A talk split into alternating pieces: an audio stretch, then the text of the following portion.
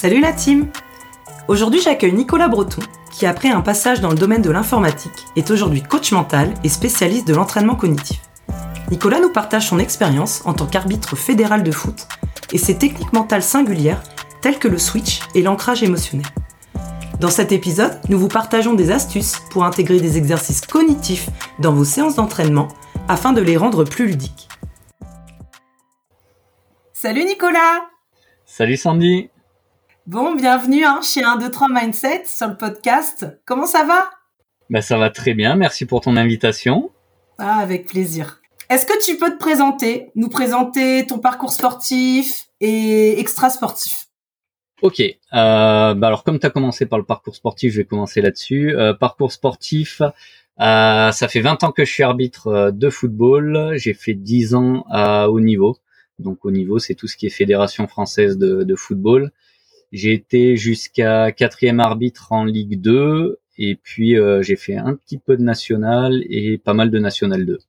Et je continue à l'heure actuelle euh, au niveau national 3. Et puis d'un point de vue professionnel, donc en parallèle de ce parcours d'arbitre, j'ai été consultant en système d'information après mes études. J'ai ensuite euh, volontairement quitté ce job pour devenir conseiller technique en arbitrage euh, dans le football, toujours, donc vivre de ma passion. Période euh, très sympa. Et puis euh, après le Covid, il a fallu que je change de, de métier et je me suis lancé dans le coaching professionnel et la préparation mentale.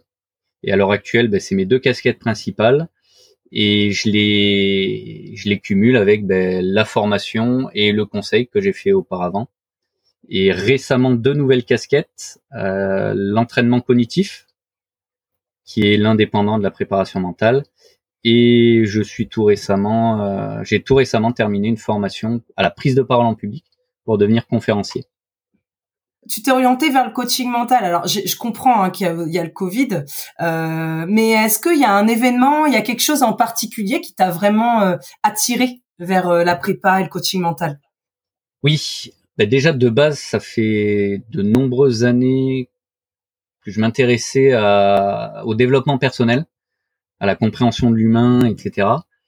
Et puis, euh, de fil en aiguille, euh, après ce, après cette période Covid où j'ai dû changer de métier, j'ai réfléchi et je me suis dit, ben qu'est-ce que j'aime faire, euh, en quoi je peux être utile, de quoi les gens ont besoin, etc. Et je me suis dit, ben déjà il y a deux choses qui ressortent de mes métiers précédents. Il y a l'humain dans le conseil et dans la formation, et il y a la notion du service. Et je me suis dit, il y a une casquette qui est intéressante, et pour avoir croisé déjà certains coachs professionnels dans un premier temps, je m'étais toujours dit j'adore ce qu'ils font, c'est vachement intéressant. Et du coup, ben, je me suis euh, je me suis lancé dans une reconversion en tant que coach professionnel. Et en parallèle de ça, pendant le Covid, j'ai utilisé le temps assez efficacement. Je me suis dit qu'est-ce que je pourrais faire que j'ai pas le temps de faire? Je commençais à avoir atteint en quelque sorte un plafond de verre dans ma pratique d'arbitre et que j'avais un peu tout essayé pour gérer des blessures à répétition je me suis dit qu'est-ce que j'ai pas encore essayé? Et là est venue la notion du mental et je me suis dit bah je vais je vais découvrir ça pour moi dans un premier temps une fois que j'ai réussi ma formation de coach euh, je me suis dit mais pourquoi je veux faire que coach? Je me suis formé à la préparation mentale. Pour moi ça m'a été très très utile. Mais je suis formé je peux accompagner les personnes aussi sur ce sur ce domaine là donc, euh, donc du coup, j'ai cumulé ces deux casquettes. Et puis après, euh, je me suis aussi dit, mais j'ai fait d'autres métiers avant qui sont complémentaires. Donc, euh, donc voilà l'offre euh, dont je parlais au départ avec euh, différentes casquettes, différentes manières d'aborder des situations ou des problématiques. Je pense que tu t'ennuies pas. je m'ennuie pas. J'ai quoi faire. je pense que c'est pas demain la veille où je vais m'ennuyer, ouais, effectivement. je pense. Alors du coup, on a parlé de, de blessures. Hein, euh, euh, le mindset, booster son, son mindset, son mental, ça, ça permet de, de passer à côté de certaines blessures et ça permet de, de revenir après une blessure.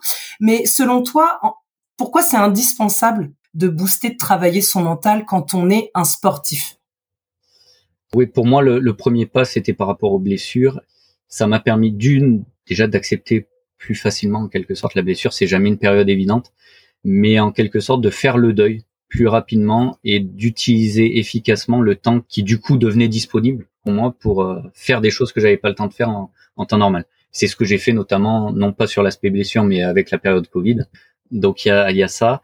Et il y a surtout la compréhension de certains fonctionnements, de certains schémas internes par rapport à moi-même, dans un premier temps, savoir euh, ben, comment je fonctionnais, qu'est-ce qui faisait que je réagissais dans certaines situations d'une manière alors que d'autres euh, fonctionnaient pas pareil, pourquoi moi je suis en difficulté là-dessus et pas d'autres, pourquoi je réponds de cette manière-là, etc. Donc déjà la connaissance de soi, c'est quelque chose d'ultra important et c'est la base. À mon sens, on ne peut pas performer à son plein potentiel si à la base on se connaît pas. Parce que la performance est dépendante de ça. Et avant la notion de performance même, j'ai envie de dire, il y a la notion du bien-être. Être euh, bien dans ses baskets. Prendre du plaisir aussi dans, dans sa du plaisir et ne pas oublier ça parce qu'avec le haut niveau, on peut avoir tendance à oublier ce qui nous a lancé au départ, ce qui nous a permis de franchir pas mal d'étapes. Et au fur et à mesure, avec l'enjeu, les contraintes, les difficultés, etc., on a tendance à oublier ça. Et le, et le bien-être, justement, n'est pas incompatible avec la notion de métier. Et on le voit de plus en plus. Euh, je pense à Thomas Samut, notamment, qui est, qui est un préparateur mental euh, très connu et qui met au devant de la scène la notion du bien-être. Comment tu veux performer si t'es pas bien à la base?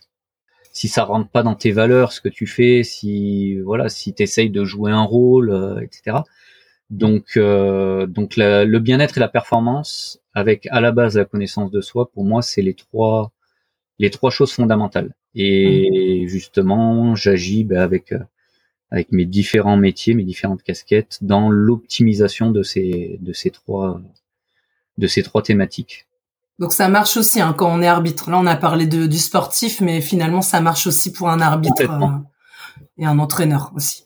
Complètement, ouais, ouais. Et, j'ai même envie de dire, euh, pas encore mieux, mais euh, peut-être que les arbitres en ont encore plus besoin que d'autres athlètes parce que on, peut avoir tendance à essayer de rentrer dans un moule, à essayer de ressembler à, d'autres encore plus que des athlètes. Et finalement, on revient sur la notion du bien-être.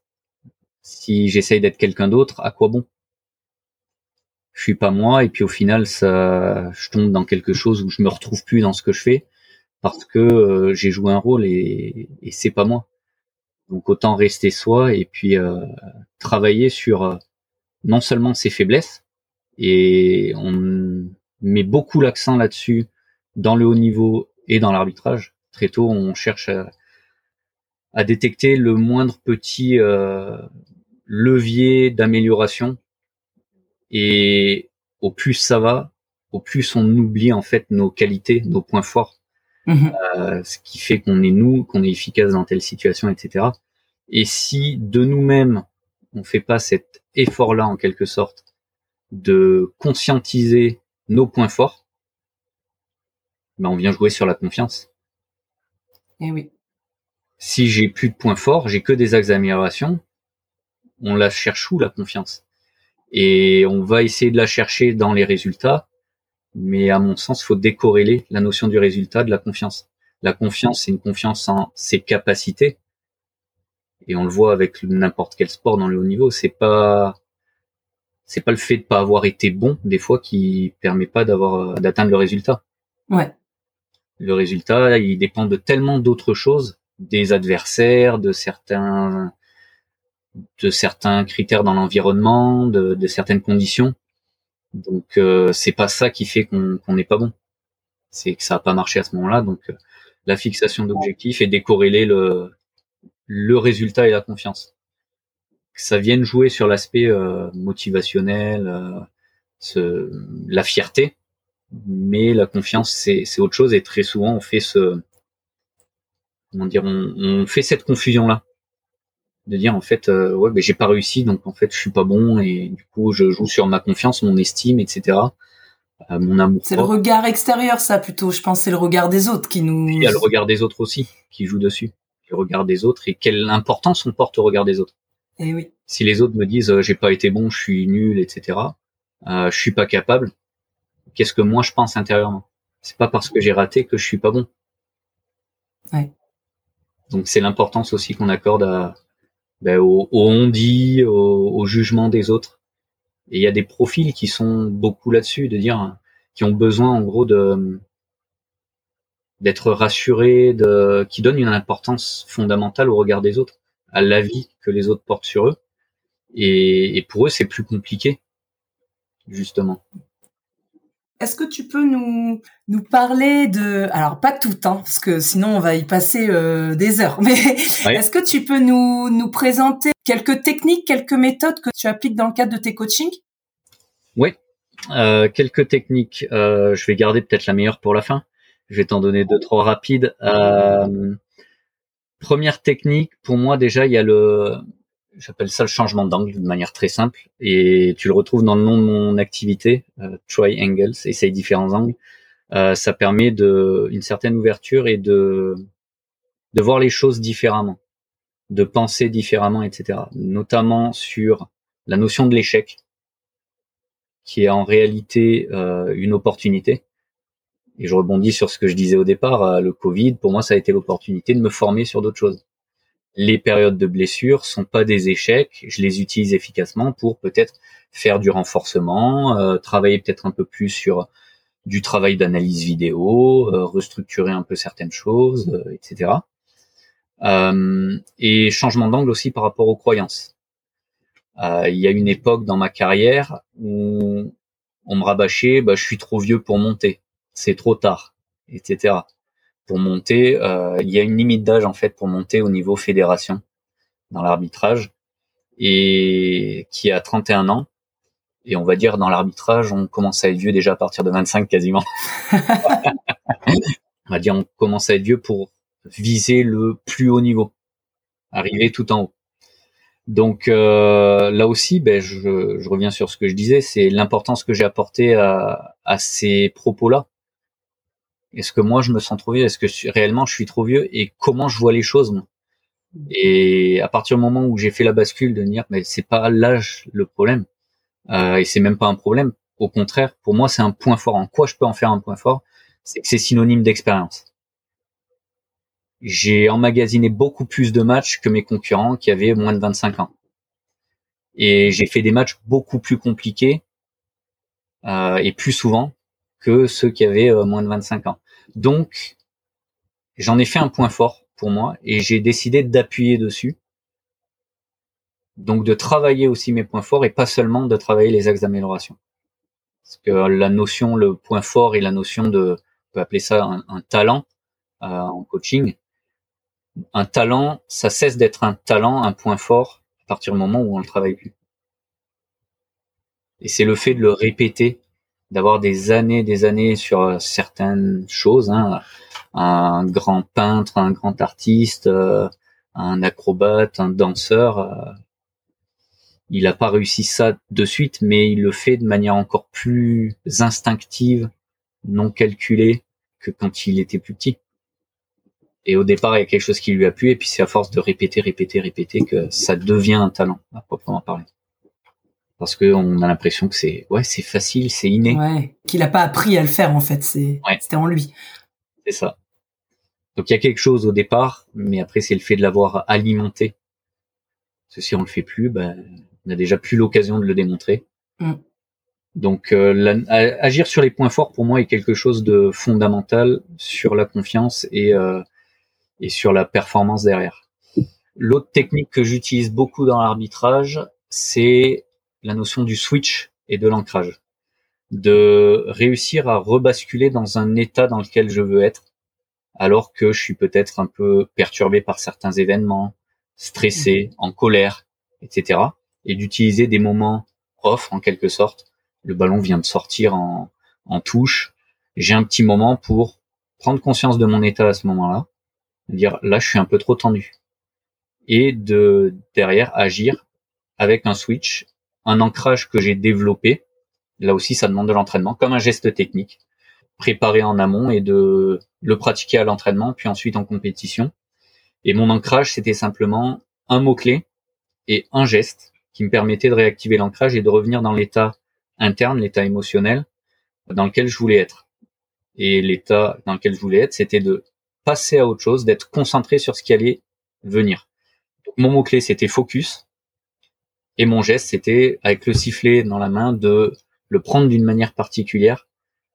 Tout ça pour réactiver, en fait, euh, ma concentration, mon attention pour ce qui allait se passer derrière et passer à autre chose, en fait. Le switch, c'est ça. Passer à autre chose.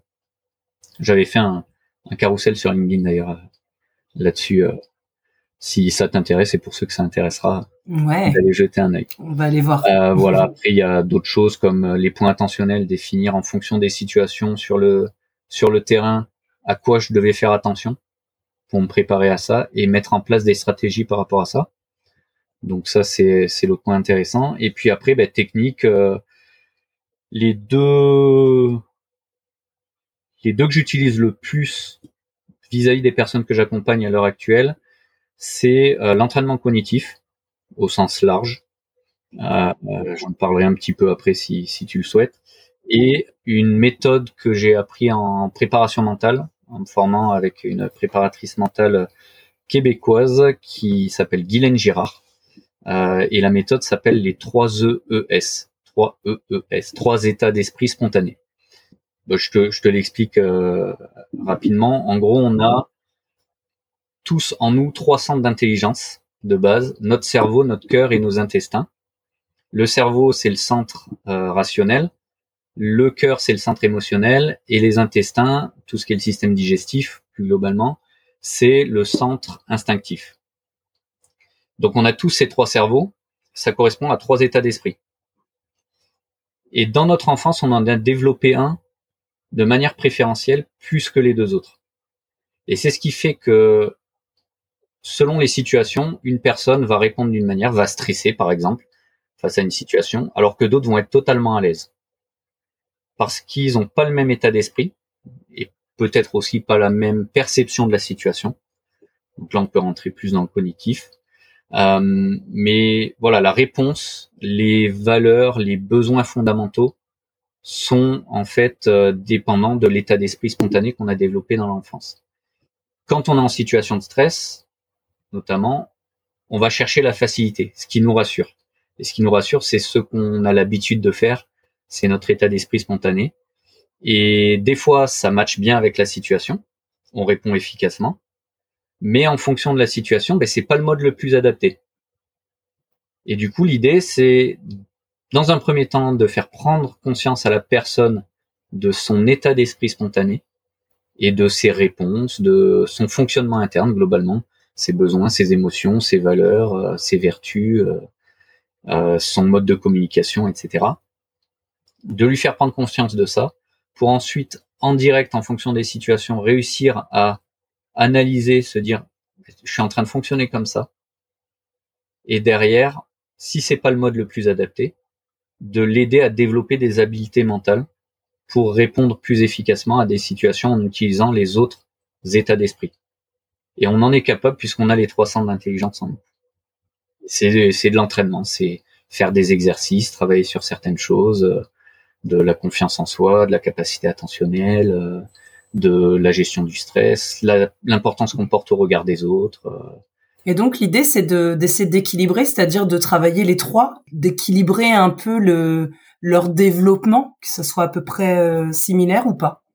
Ouais, l'idée c'est de d'être en quelque sorte, on appelle ça un, guerrier zen en quelque sorte, de développer, d'être un peu un ninja sur ces trois états d'esprit et de pouvoir jongler efficacement euh, d'un état d'esprit à l'autre. Euh, et ça demande, encore une fois, la connaissance de soi à la base.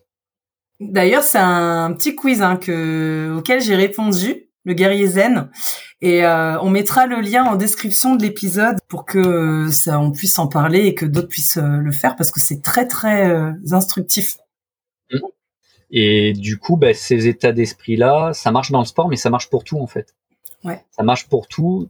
Toi, tu l'avais fait sur le type entrepreneur. Mmh. On peut le faire sur le type athlète. On est en train de développer avec Guylaine justement, je travaille avec elle, euh, sur le profil arbitre, qui est en fait à mi-chemin entre l'athlète et le manager.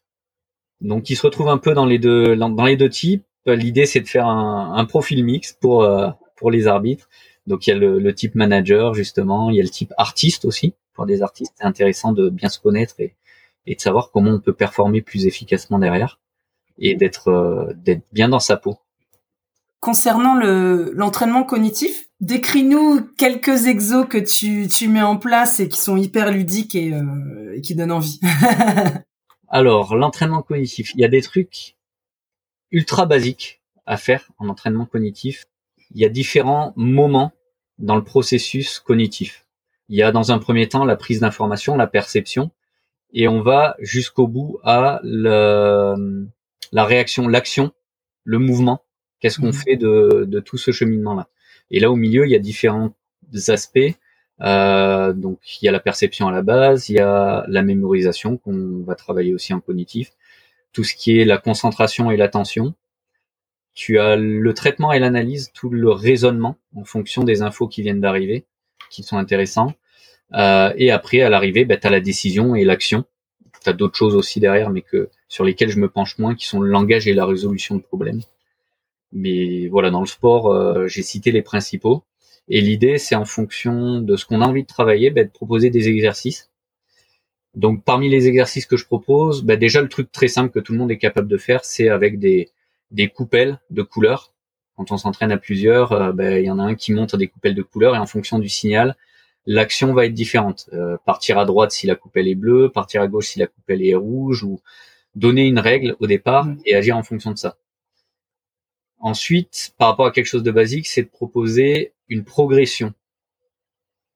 Une fois que la personne est efficace sur ce process-là, ben, pourquoi pas dire, euh, ben, au lieu de donner un signal visuel, je vais donner un signal auditif, ou inversement, inversement, partir sur un signal auditif au départ et ensuite visuel. On peut rendre plus difficile ce, cet exercice-là avec, en fonction de la couleur que j'indique, tu vas faire l'inverse. il y a une part de raisonnement là derrière plus importante que simplement euh, il y a la couleur, j'agis. Et puis on peut aussi venir proposer un calcul, pair ou impair, à droite ou à gauche, ou agir pas forcément sur la direction, mais le les modalités de déplacement. Tu vas y aller en pas chassé ou en course à reculons. Tu peux agir sur plein de choses, augmenter la difficulté au fur et à mesure. J'utilise aussi, il y a des applications qui permettent aussi de jouer sur, euh, d'afficher une couleur de manière aléatoire avec un, un délai, etc. Donc ça, c'est super, euh, c'est super intéressant quand on est tout seul, où on peut pas montrer une coupelle, etc. Qu'est-ce que j'utilise d'autre? Il y a les pods lumineux, euh, Power React j'ai utilisé les Blaze Pods un moment et puis j'ai changé, j'ai pris euh, Power React euh, justement qui permettent de donner des signaux lumineux avec différents modes. Il y a plein de modes où on peut chercher l'intrus, ils s'allument tous d'une couleur sauf un. On va aller analyser. Il faut retenir dans quel ordre ils vont s'allumer pour ensuite aller appuyer dessus dans le bon ordre. C'est des exos que tu fais après par exemple un est-ce qu'on peut faire ça après par exemple avoir fait un fractionné ou comment tu l'intègres dans une routine d'entraînement en fait? Tout dépend l'objectif. Tout dépend l'objectif, c'est euh, tu peux le travailler en pré-fatigue donc en repos même en quelque sorte pour travailler vraiment sur du cognitif pur si tu veux mettre l'accent dessus. Tu peux l'intégrer à des séances d'entraînement, tu peux faire du fractionné avec les coupelles de couleurs mmh. où tu vas adapter en fonction de tu peux faire un triangle, par exemple, mettre les plots tous à la même distance pour euh, respecter le, délai et puis dire à la personne, bah, à chaque fois, tu reviens au milieu, tu mets une coupelle au milieu ou tu mets un autre plot sur lequel il doit taper avant d'aller taper sur ben, celui qui s'est allumé. Donc tu vas travailler les deux en intégré et tu peux le travailler aussi en, en post-fatigue. Après avoir fait un exercice euh, intense, la difficulté, c'est, et c'est pour ça que j'insiste sur l'objectif, c'est les données que tu peux récupérer derrière. Mm. Est-ce que tu veux des données pures sur du cognitif ou est-ce que les données que tu vas récupérer, tu sais qu'elles sont impactées par de la fatigue potentiellement mais ça peut être intéressant justement de faire le comparatif, de voir comment la personne réagit à la fatigue d'un point de vue cognitif. Pour donner un exemple que j'ai fait avec un, arbitre, c'était l'année dernière, je crois, je sais plus.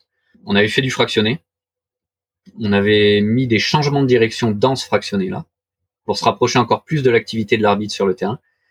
Et on avait, euh, on avait fait du 20 secondes, je crois. 20 secondes, 20 secondes ou quelque chose comme ça, je sais plus exactement. Sur trois blocs. Et à chaque temps de récupération, je lui montrais une situation de jeu à analyser en tant qu'arbitre et prendre la décision.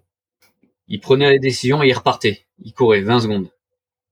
À vitesse, euh, c'était du travail de PMA, on était sur du 100, euh, voire 110% de, de vitesse maximale aérobie. Donc euh, l'idée, c'est d'avoir le cardio qui soit à bloc et de venir travailler sur des situations qu'on peut, auxquelles on peut être confronté sur le terrain en tant qu'arbitre, où on a le cardio, on peut faire deux allers-retours et puis il y a une situation dans la surface de réparation de l'autre côté j'ai mon cardio qui tape au plafond là et j'ai une situation, euh, faut que je décide et efficacement.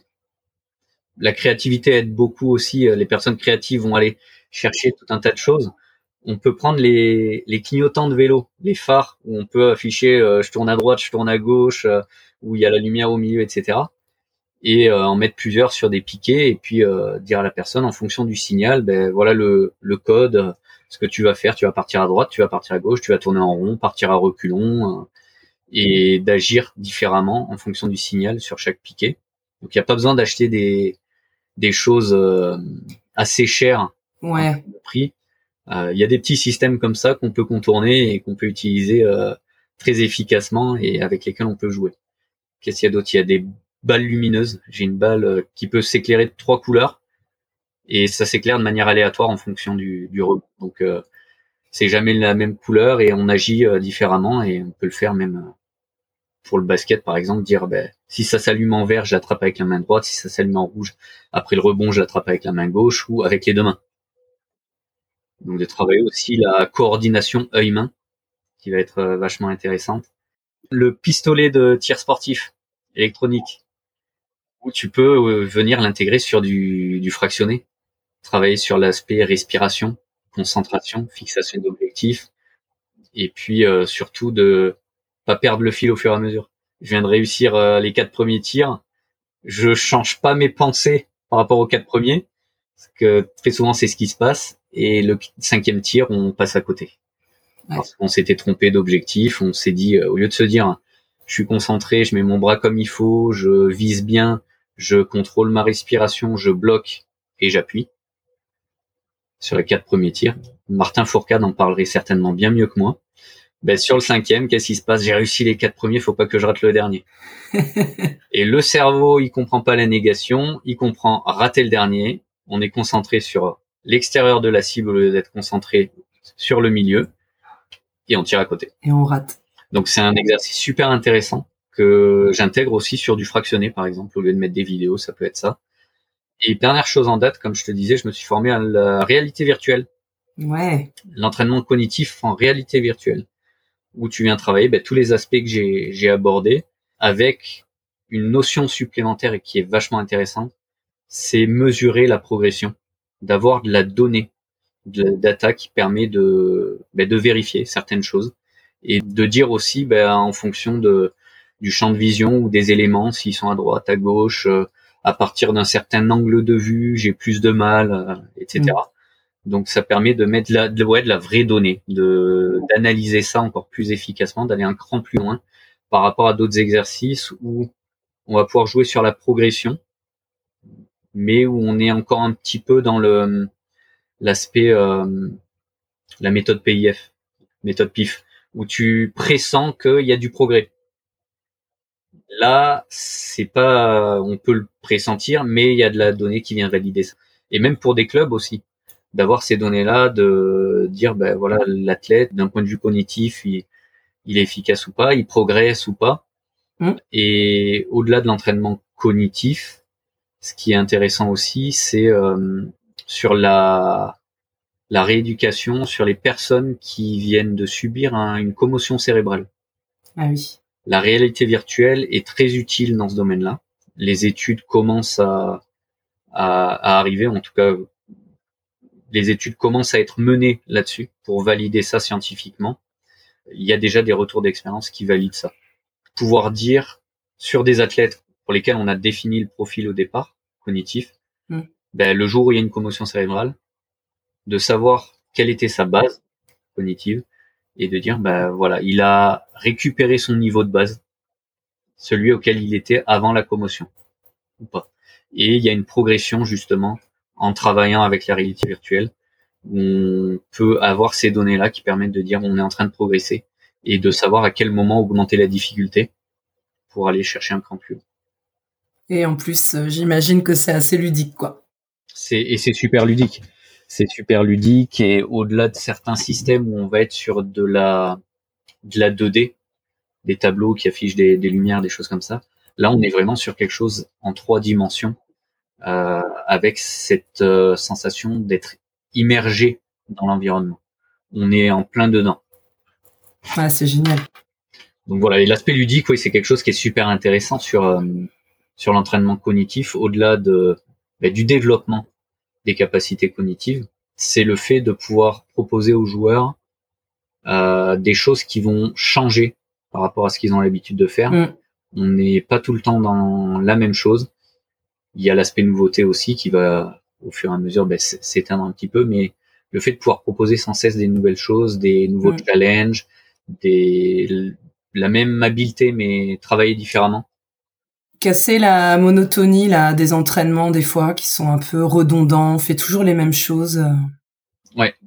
Donc là, on peut jouer là-dessus. Et c'est prouvé justement dans la, en termes de charge d'entraînement, l'aspect euh, monotonie de l'entraînement, si c'est pas suffisamment varié, va jouer sur l'aspect moti- motivationnel et va impacter négativement, enfin négativement, euh, négativement dans le sens où ça va rajouter une charge euh, Mm. d'entraînement que qui aurait pas s'il y avait plus de variété dans, dans les séances, alors que le niveau d'intensité ou de volume aurait été le même. Et derrière, ben, ça peut impacter potentiellement le, le risque de blessure. S'il y a moins de motivation, ben, Eh oui. ça impacte aussi. Nicolas, je crois que tu as conçu des, des formations ou des programmes, et en particulier qui s'adressent aux arbitres. Est-ce que tu peux nous, nous en dire quelques mots? Oui, avec plaisir. Bah, pour les arbitres, j'ai un accompagnement par rapport à d'autres, euh, par exemple les sportifs de haut niveau ou les managers en entreprise qui sont mes autres, mes autres clients. Euh, pour les arbitres, j'ai un accompagnement à 360 degrés en fonction de leurs besoins. Ils sont pas obligés de tout prendre, mais euh, je vais avoir ben, le coaching et la préparation mentale, d'une part, euh, l'entraînement cognitif.